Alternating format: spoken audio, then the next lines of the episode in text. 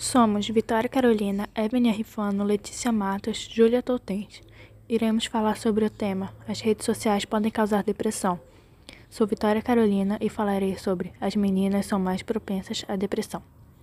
Há algum tempo, o uso das redes sociais tem sido associado a problemas como depressão e ansiedade, especialmente em adolescentes. Segundo um recente estudo norte-americano, meninas entre 13 e 17 anos estão mais propensas sofrer de depressão por causa do uso excessivo das redes sociais.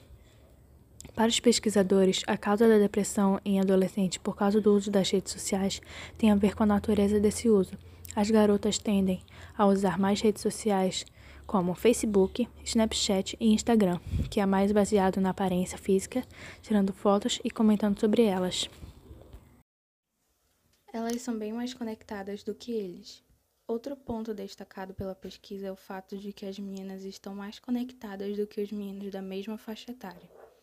Cerca de 43,1% delas usam as redes sociais durante 3 horas por dia ou mais, enquanto os meninos representam 21,9%. O problema é que quanto mais tempo os adolescentes passam nas redes sociais, maiores são as chances de desenvolver depressão e ansiedade. A questão que intriga os pesquisadores é saber se o uso excessivo das redes sociais podem causar sintomas depressivos ou se adolescentes que têm tendência à depressão usam mais esses aplicativos. O uso excessivo de redes sociais não é recomendado. A maior relação entre as redes sociais e a depressão é o uso desenfreado. Algumas pessoas passam nada menos do que 8 horas diárias conectadas com as redes sociais. Segundo os médicos, isso pode ser extremamente prejudicial à saúde mental dos adolescentes.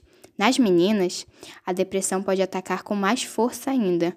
Segundo a pesquisa, cerca de 45% delas já apresentou algum sintoma depressivo e fica mais de 6 horas por dia navegando nas redes sociais, o que é bastante tempo. Equilíbrio é a chave. É claro que usar as redes sociais é fundamental para uma socialização das pessoas e traz vantagens para todos, mas a questão é o tempo que você passa nas redes sociais.